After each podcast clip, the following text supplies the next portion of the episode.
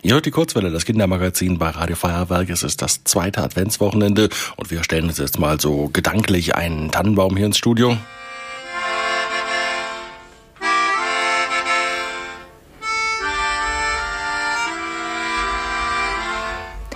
Als Weihnachtsbaum werden besonders schöne, dicht, dicht und gerade gewachsene Bäume ausgewählt. Der Weihnachtsbaum spielt an den Feiertagen ja auch eine wichtige Rolle. Für viele Tannen ist es eine Ehre. In unserem Adventshörspiel geht es diese Woche aber um eine kleine Tanne, die kein Weihnachtsbaum sein wollte. Die weiße Pracht wog schwer auf ihren Ästen. Auch wenn die kleine Tanne es schon mindestens 30 Mal erlebt hatte, war es jedes Mal wieder eine Überraschung, wie schwer der erste Schnee des Jahres war. Auch die Amsel, die im Wipfel der Tanne lebte, war überrascht. So ein Mist, wäre ich doch nur mit in den Süden geflogen, wie der Kuckuck es mir empfohlen hat. Die Tanne grinste in sich hinein. Jedes Jahr dasselbe. Von ihren Wurzeln erklang eine andere Stimme. Du hast bisher noch jeden Winter überlebt. Das Schlimmste am Winter ist, dass du dich die ganze Zeit über die Kälte beschwerst. Seitdem die Amsel auf den vierthöchsten Ast der Tanne eingezogen war, stritt sie sich mit dem Marder, der zwischen den Tannenwurzeln lebte. Nur wenn der eine den anderen nicht hören konnte, redeten sie nett übereinander. Wenn es dir hier zu kalt ist, dann flieg doch in die Menschenstadt und freund dich dort mit den Tauben an. Es gibt auch andere Amseln in der Stadt. Außerdem sind mir die Tauben viel zu blöd. Ja, dann passen die ja zu dir. Jetzt reicht's mir aber, ich zieh ab. Heute Nachmittag ist sie bestimmt zurück, dachte sich die Tanne. Hoffentlich kommt sie wieder, sagte der Marder. Die Tanne musste wieder grinsen. Inzwischen stand die Mittagssonne über dem schneebedeckten Wald. Die kleine Tanne war gerade groß genug, um die Sonnenstrahlen aufzufangen, die zwischen den Ästen ihrer größeren Geschwister hindurchfielen. Die Sonnenstrahlen reichten aus, um den Schnee auf dem Wipfel der Tanne anzutauen. Kleine Wassertropfen fielen hinunter und punkteten den weißen Boden um den Baum. Ein Flügelflattern kündigte die Rückkehr der Amsel an. Ungeschickt landete sie auf der Tanne.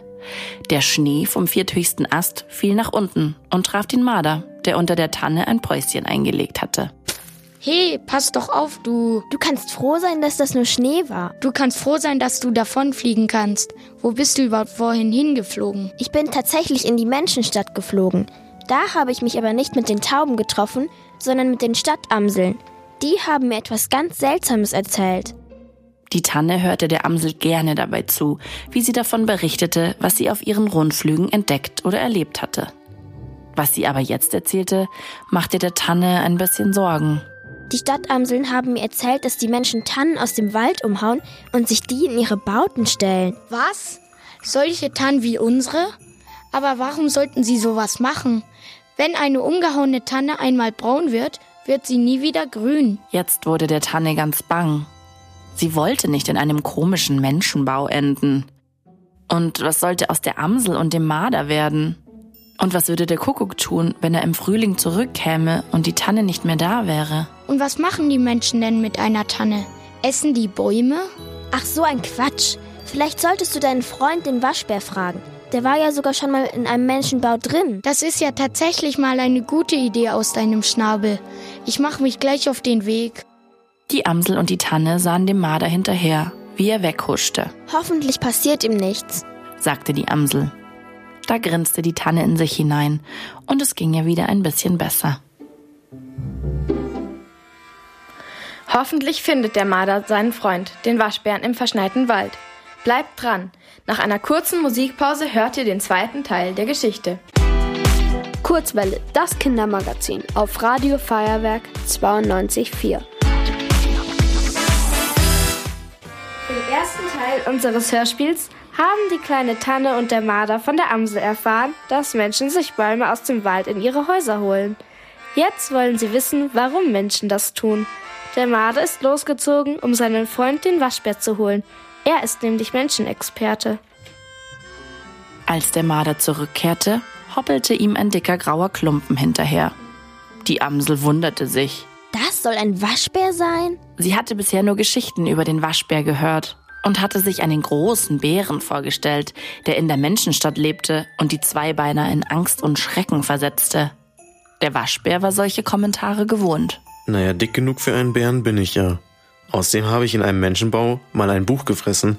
Da war ein Bild von einem Koalabär drin. Der war sogar noch kleiner als ich. Aber egal, ihr wolltet von mir doch etwas über die Menschen wissen. Ja, die Amsel hat erzählt, Menschen hauen im Winter Tannen um und schleppen sie mit in ihren Bau.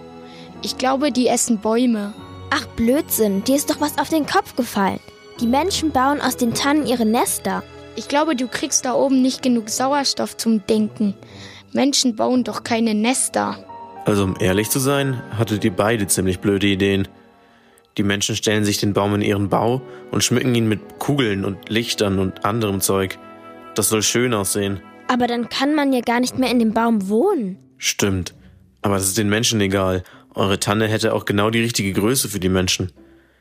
In nächster Zeit kommen die Menschen bestimmt auch in diesen Wald, um sich Bäume zu holen. Der Tanne war ganz mulmig. Schmuck wollte sie nicht sein.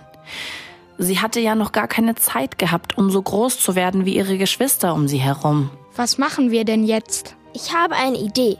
Wenn die Menschen nur schöne Bäume mitnehmen, dann machen wir unsere Tanne einfach hässlich. Das sind schon zwei gute Ideen von dir heute. Du hast echt einen Lauf. Die Tanne war sehr froh, die Amsel und den Marder zu haben.